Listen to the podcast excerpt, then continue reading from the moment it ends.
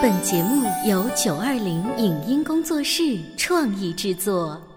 潮爸辣妈节目版权归合肥市广播电视台所有，任何未经允许的传播行为均属违规。欢迎与九二零影音工作室沟通合作事宜，电话零五五幺六三五零九三五六。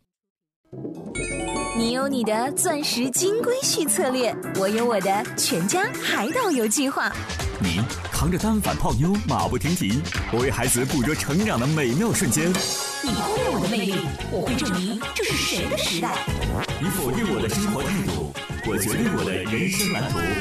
帅哥俊男靠边站，有了宝宝的潮爸魅力更爆发。窈窕美女靠边站，有了宝宝的辣妈魅力更火辣。我是辣妈，不是老干妈，我为自己代言。我是潮爸，不是太阳能浴霸，我为自己代言。潮爸辣妈。本节目嘉宾观点不代表本台立场，特此声明。随着孩子年纪的增长，学业压力的变大，交友范围的扩大，家长该如何给孩子做一个恰当的细致规划呢？那么，这个规划的范围该如何把握？当孩子作业出错时，家长到底应不应该纠正？培养孩子的发力点有哪三个重点？通过弹钢琴这件事儿，能反映出家长怎样的功利心呢？欢迎收听八零后时尚育儿广播脱口秀《潮爸辣妈》，本期话题：家庭教育的发力点。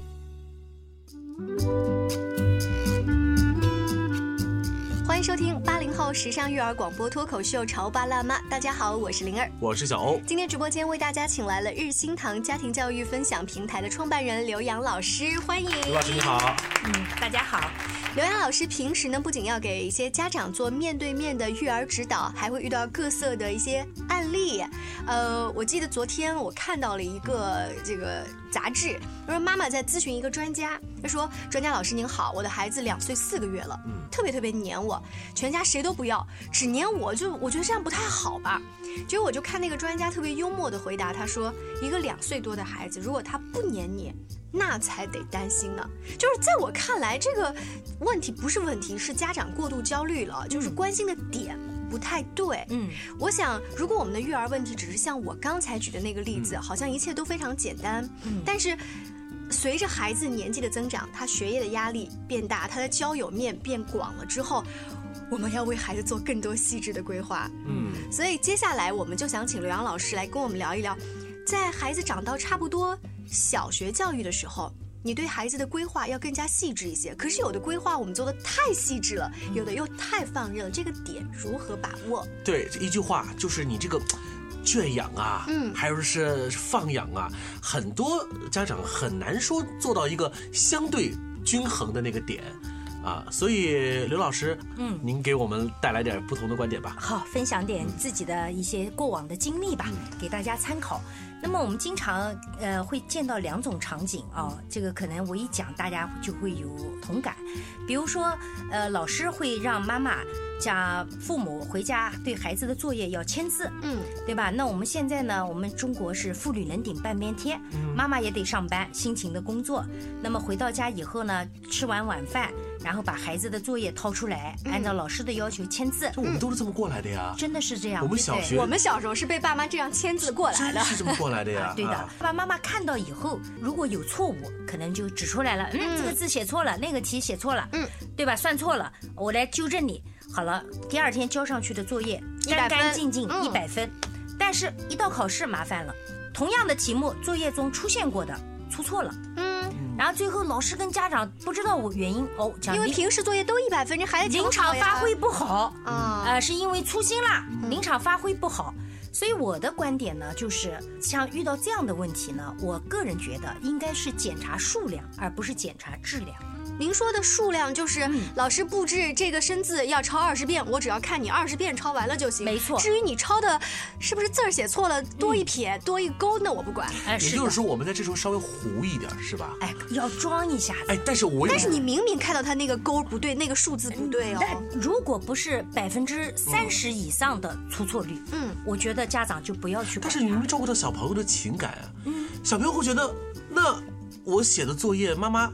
啊啊，二二十遍是吧？好，好，好，小儿子，嗯，就会有一点觉得妈妈或爸爸不足够关心我。哦，我觉得孩子们会不会有这样的想法？我觉得应该，哎，小欧，你小时候是这样的吗？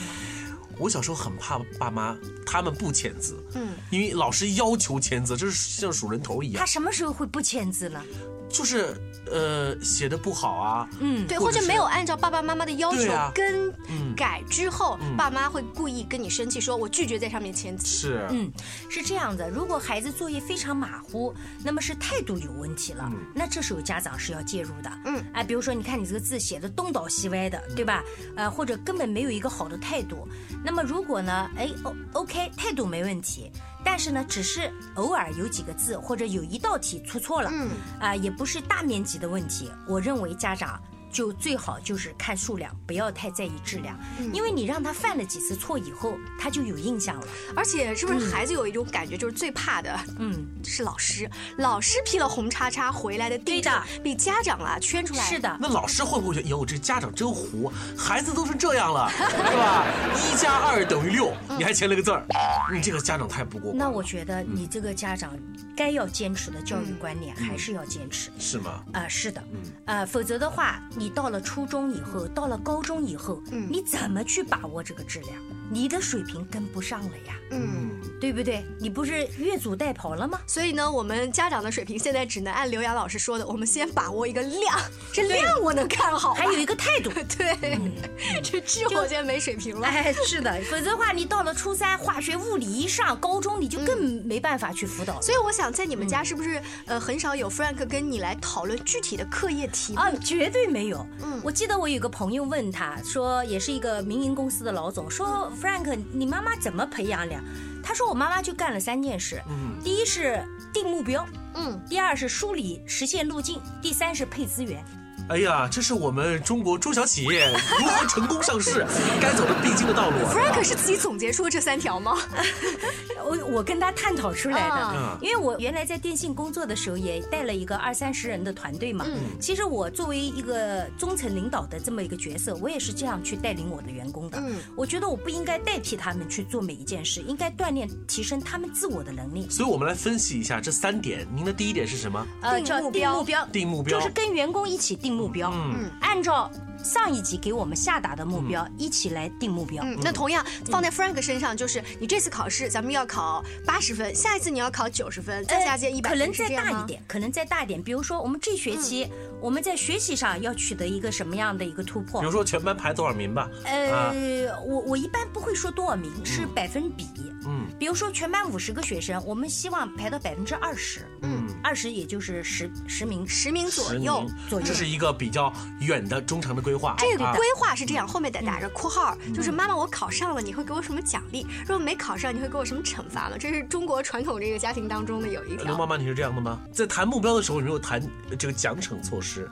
因为我觉得 Frank 他认为这是他自己的事呀，嗯啊，我觉得他好像没有就没有这方面后面的啊，对，我们会呃会在比如说可能我们的孩子吧，这个经济条件都还可以，嗯，可能他在这上面的诉求不是特别的强烈。我记得我跟他开过玩笑，我说我特别害怕年底，嗯，你这是圣诞节，呃，因为他是元月一号生的嘛，哦，然后接着就是生日，要得给他准备好几份礼物，对对对，然后就接着就是春节。所以说，可能呃，那有的孩子他对于物质方面的奖励不是很多，就看妈妈后面的引导。那我们不要用这个来做奖励，给 Frank 定完目标，给员工定完目标之后，我们再来看。嗯，对，然后就是梳理实现路径。嗯，哎，因为这个目标定下来以后，我们就大家一起来看一看。刚才说的是结果，现在我们要开始在过程，哎，对的，来把控。哎，对的。那你这个路径是怎么帮他梳理的？哎，比如说我们呃要进全班的前十名，嗯，那我们现在我们看一下，我们是哪一门课拖了后腿，对吧？好，OK，那我们这个比如说我们物理课拖了后腿，呃，考试成绩不理想。那是不是需要一妈妈配一点资源啊？这个后面的辅导老师就哎，对了，所以他就高高兴兴的去上辅导班了，对吧？那么当然了，绝大多数的情况，学校的教育其实是够的。嗯，或者说，哎，他说妈妈，我需要买一套什么文化书，嗯，呃，辅导书，我要做一做题目。嗯，我说 OK，可以的。这也是后面的辅导啊，对，就很顺其自然了，就不再是我逼迫他的，因为目标是我们自己定的，嗯，呃，而且他认为他所做的一切，我们希望他不是为了父母，真的是为了他自己。嗯，所以我们在呃节目做到这儿的时候，再强调一下刚才刘老师总结的那三条：定目标、梳理这个步骤路径、路径，还有呢后面的补助资源，哎，配资源，对，资源配置，没错。那其实刘妈妈一直没有说，呃，奖惩措施会是什么？因为刘妈妈给出的理由是什么？因为这些都是他孩子自己的事情。嗯，所以在您看来，一个孩子他获得了一个比较好的成绩，有一个最大的获得感，不是他能够获得什么样的礼物，没错，而是因为他真的取得这样成绩，没错，他应该为自己取得的这个成绩而感到骄傲。那我的问题来了，就是您的孩子从一开始就认为，我上小学一年级，这学习就是我的事儿。他是怎么样有这个观念的？我想现在广播界很多人说，刘老师，你说这个观念我认可呀，我也这么跟我的孩子说呀。可是我儿子还是觉得我要获得九十五分，你必须给我变形金刚啊！就算他不给变形金刚，我也不觉得这个事情。那我也想这个学习成绩是我的事情呀。你知道他最后达不了这个转化。嗯。呃，我觉得适当的奖励也是可以的，没有问题啊。比如说，你本来就打算，呃，就是送他一个什么小礼物，嗯，因为我相信现在的爸爸妈妈有的有二宝了，大多数像我们那年代的人都是一个孩子嘛。你考了第一名，妈妈生个弟弟给你看，悲催呀！您正在收听到的是故事广播《潮爸辣妈》。潮爸辣妈播出时间：FM 九八点八，合肥故事广播，周一至周五每天十四点首播，二十一点重播。网络收听，请下载荔枝 FM、蜻蜓 FM、阿基米德、喜马拉雅、中国广播以及苹果 Podcasts，搜索“潮爸辣妈”订阅收听。微信公众号请搜索“潮爸辣妈俱乐部”，参与节目互动哦。潮爸到，辣妈。准备到，育儿专家，请。中国内地首档八零后时尚育儿广播脱口秀，陪你一起吐槽养育熊孩子的酸甜苦辣，陪你一起追忆自己曾经的小世界。潮爸辣妈。本节目嘉宾观点不代表本台立场，特此声明。随着孩子年纪的增长，学业压力的变大。交友范围的扩大，家长该如何给孩子做一个恰当的细致规划呢？那么，这个规划的范围该如何把握？当孩子作业出错时，家长到底应不应该纠正？培养孩子的发力点有哪三个重点？通过弹钢琴这件事儿，能反映出家长怎样的功利心呢？欢迎收听八零后时尚育儿广播脱口秀《潮爸辣妈》，本期话题。家庭教育的发力点。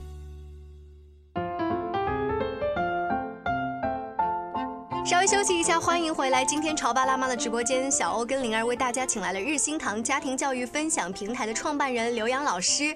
我们在上半段大概说了一下，孩子一旦步入小学阶段，开始有一些作业方面的压力、考试方面的压力，我们家长要如何告诉他说，这是你自己的事情？家庭教育的发力点到底应该着重在哪里？在刘洋老师看来，就是我们要告诉孩子，这是你自己的事情。慢慢的捋清了思路之后，他后来就好很多了。嗯，是的。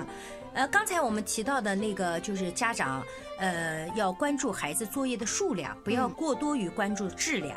那么这是一个场景。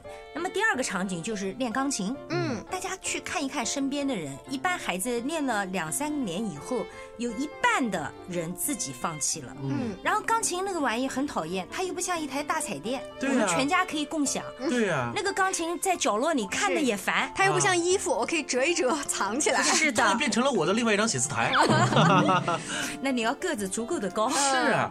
所以在您看来，这个钢琴的这个世界也有的聊哈。我想，钢琴可能是因为家长一开始为了完成自己儿时的梦想，把他推上去之后呢，我陪着你一起练。我们身边有一个家长说，他呃觉着自己当年还有一些基本功，他还庆幸自己跟女儿一起两四手连弹，你知道吗？弹到最后不行了，那谱子也看不懂了，放弃了。对对对，您儿讲的太对，这就是我想跟大家呃交流的。就如果遇到老师让你去学。然后再带领孩子，我认为这个方法是值得商榷的。嗯，呃，我还是那个观点，偷点懒，哎，让孩子认为这是他自己的事。那妈妈要作为一个什么角色呢？爸爸妈妈应该是一个陪伴、督促，让孩子坚持。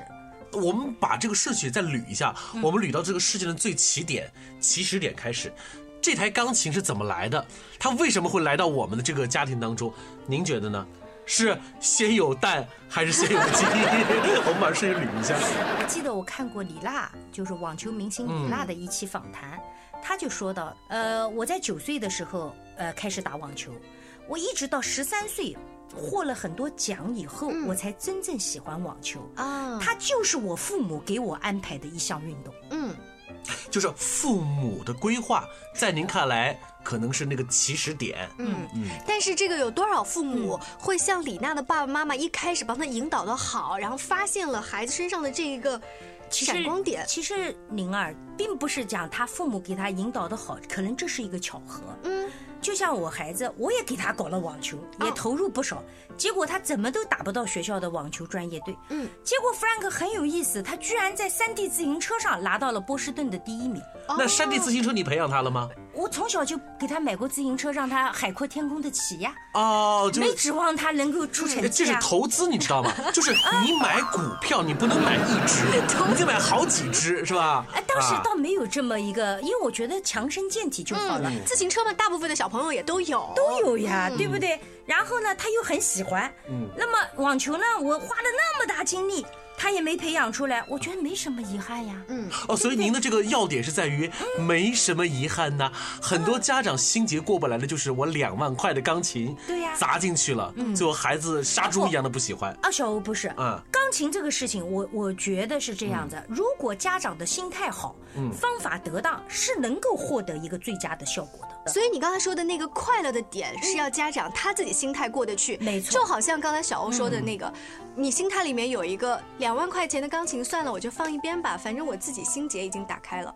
是这个点是要家长自己去找的。嗯，是还是你你你这个情绪，如果你这个情绪带给孩子的话，在您看来就是特别的不好。当然了，有一种极端的情况，就他真的不是这块料。是啊，那咱就别那个了，趁早二手公司把它卖掉。那我们虽然今天是拿钢琴来举例子，可能我们身边的小朋友还会有舞蹈呀，呃，象棋呀、乐高呀，对，完全一样，都一样。那我们呃，刘洋老师一开始说到了，家长回来只是帮他作为陪伴和监督。但是我们这个尺度很难把握，一不小心啊，对，就是变成了一个杆子在旁边。你快到点了，赶紧去给我练琴。嗯啊，你这个我要陪你下棋吗？那你们今天老师是怎么教的？刚才那几个气口是怎么堵的呀？你知道这个尺度很难把握，所以大部分家长听节目听到这儿说，我也知道我只是监督和陪伴的作用啊，我一不小心路就走歪了。嗯嗯嗯。这个呢，我觉得呢，就是说家长要注意自己的情绪。然后呢，我一开始在家庭教育这个呃理念上就崇尚，我觉得那个父母呢，就是要对孩子有一份爱跟责任，尽可能的就是要转换角色。你在单位也许是个领导，是个女强人，但我希望回到孩子的面前，做一个温柔一点的妈妈。那你说这个情绪在钢琴里头怎么施展出来呢？嗯，我觉得只要孩子到了七点钟或者到了八点钟，他就能坐下来弹琴。中间他呀，妈妈我要喝口水，妈妈我要上个厕所都没有问题啊。嗯。但是你要做足一个小时。嗯。哎，或者说四十分钟，或者说半个小时。那么根据老师的要求。嗯。然后有时候呢，一个礼拜回不了曲子，我会安慰老师说没关系，我们下个礼拜再弹一个礼拜。所以就没有问题。大家所以就是你你这个妈妈是没有像其他的妈妈跟着老师。后面去给小孩压力啊，没有，而是帮他在后面啊缓解压力，甚至于我有时候还给老师缓解压力。我说不着急，不着急，我们下个礼拜再弹一个礼拜，没关系的。嗯啊，而且呢，功利心也不是很强，因为我根本没指望我的儿子在钢琴上成为像朗朗一样的人。嗯，所以考级不是我们的目标。所以 Frank 从一开始，如果说像一般的孩子说，那妈你又不让我考级，你也不会逼着我变成朗朗。不是我不让他考级，是是一切的顺其自然，水到渠成。他爱考。就考，嗯，不考拉倒。现在也有些家长跟我在做节目聊天的时候是说，我不是希望他考级变成朗朗，就是学就好了，然后享受就好了。最后这个孩子不是，最后这个孩子他有可能会变成像 Frank 这样，我只要享受音乐，也有可能变成妈妈就是练两天就好，反正我也不准备考级啊，就是全部都松懈掉。是这样子，呃，灵儿这个问题提得很好。就是说呢，就是考级不是应该是天天放在心上的。当他达到了一定的级别，咱去考一下就好了呀。嗯，因为我们现在看到一个非常可怕的现象，就八级过的孩子拿到一个曲子居然不会弹，不会弹。嗯，这就很可怕了，嗯，对吧？所以我觉得考级应该是一个里程碑的事件而已，而不是应该天天挂在嘴上放在心里。当然是要考的，嗯，我有一个证书有什么不好呢？但是我记得我在小孩子六年级的时候，在家里面举办了一个钢琴音乐会，哦，哎，他邀请了班上二十五个小朋友。啊，我记得我当时，呃，这个音乐会结束以后还办了三桌，特别开心。这个也是没有跟考级有任何的关系，完全是为了让他所以你儿子当时办音乐会，他在音乐会的进行过程当中，他是很快乐的，是吗？呃，其实压力很大，一些压力因为那二十首曲子完全要背奏，就不能看。但是他是自己愿意背吧？啊，自己愿意，没有你说拿皮鞭敲啊？没有没有没有，完全没有完全没有。所以你开始很希望在小朋友面前在你看来，那种呃压力是他愿意。承担的是的合理的压力，嗯，这个压力是你自己特别聪明想出来的方法，还是也是你们商量出来的？因为我觉得就是呃，给六年级弹了六年钢琴一个很好的总结吧。哦，嗯，然后很可喜的是，我当时录像了，也照照片了，这帮孩子去年全部都上大学了。哦，哎，然后这张照片非常非常的珍贵，你能想象吗？当时他们才六年级，现在已经是二十岁的大小伙。是，所以说，Frank 现在人也也不在国内哈，在一万多公里。以外的美国，嗯，也不再弹钢琴了。呃，会弹的，会弹的。但是现在呢，他对钢琴是一种喜好吗？呃，是这样子。他说，呃，我记得他暑假的时候在康奈尔大学参加了一个暑期的一个项目。嗯。然后呢，就学校附近有一个咖啡馆。嗯。然后咖啡馆那边呢，就有一架钢琴，呃，有一百多年了。然后呢，上面留了一个小字条，英文写的，他给我翻译就是希望经过的人能留下你们美妙的琴声。嗯，Frank 为此给我写了一封信。啊，哎，他说，他说我一开始非常的忐忑，生怕自己弹错了音符，会影响到别的学生的交流。是，但是后来我就很释然了，我非常享受钢琴，就是这个音符从我指尖流动的那种感觉，而且特别是跟一个一百多年的古老钢琴，它真的就是这么讲的。你儿子情商可高嘞，难怪他爸是夸他说他这个 文章美文呐 啊，所以我就觉得嘛，就是这个，我觉得应该是素质教育的最佳境界了。所以说到这儿的话，我们再来总结一下今天说到差不多小学阶段家庭教育的一些发力点。第一个点是为孩子制定一些成长的规划，嗯，把这个规划是要按照我们工作日志一样，十年一个大规划，五年一个小规划，再来到月度规划、季度规划，要这样子吗？嗯。呃，我觉得应该是一个按年的吧，嗯，按年的，有一个长远的规划可以模糊一点，嗯，哎，比如说你真的要早一点决定，呃，你是不是未来呃有可能让他去出国读书啊，啊，或者说，哎，我就让他在高中以前都是接受国内的教育，嗯，我到研究生再出去啊，有一个大的方向，嗯，啊，然，因为如果你有了这么一个规划了，你日后做决策的时候。在孩子的偏向的啊，对对对，你就会有一些。所以任何的事情都希望能够做一个中长期的一个规划。是的。好，第二个点呢，就是能力的培养。这个包括我们刚才不管是拿帮孩子检查作业，还是练钢琴这个事儿，嗯，就是帮他来建立自主的学习管理、阅读或者逻辑思维、创新的一些能力。嗯，其实这个话题以后我们有时间的话，请刘洋老师，我们还可以展开聊很多。好的。我想第三个点呢，就是还拿钢琴举例，Frank 可以跟一个一百年。的钢琴在那儿坐着跟他亲密接触，这是一个综合素质的培养。真的，真的是这样。我觉得他目前就是在享受了。嗯，呃，我当时呃记得有一个场景很清晰，就是他初二的时候，因为学业的压力，我们不得不中断了钢琴的学习。然后等到他去美国读高一回来的那个圣诞节，就是他第一次回国的那个圣诞节，我刚刚下班回家，就在楼下听到了悠扬的琴声，是他自己愿意弹的，真的，说明他真的想。那架钢琴真的，嗯，其实节目进行到这儿呢，我们想说很多东西都是遗传跟言传身教的。就像柳洋老师，他本来的本职工作是和教育没有关系，但是他毅然决然的辞掉了以前的工作，坐在这儿拿他非常感兴趣的教育事业跟我们分享，这也是他很快乐的事情。所以有的时候话说嘛，就是真的孩子是自己像是一个爱情的结晶，又是一个作品。其实啊，说白了，孩子是自己的一个成绩单，因为孩子的成长的。怎么样，也是自己的成绩取得的怎么样，是吧？可以这么说吧。非常感谢刘洋老师做客我们的节目，以后希望有机会多多跟您交流学习。谢谢，我们下期见了，拜拜。以上节目由九二零影音工作室创意制作，感谢您的收听。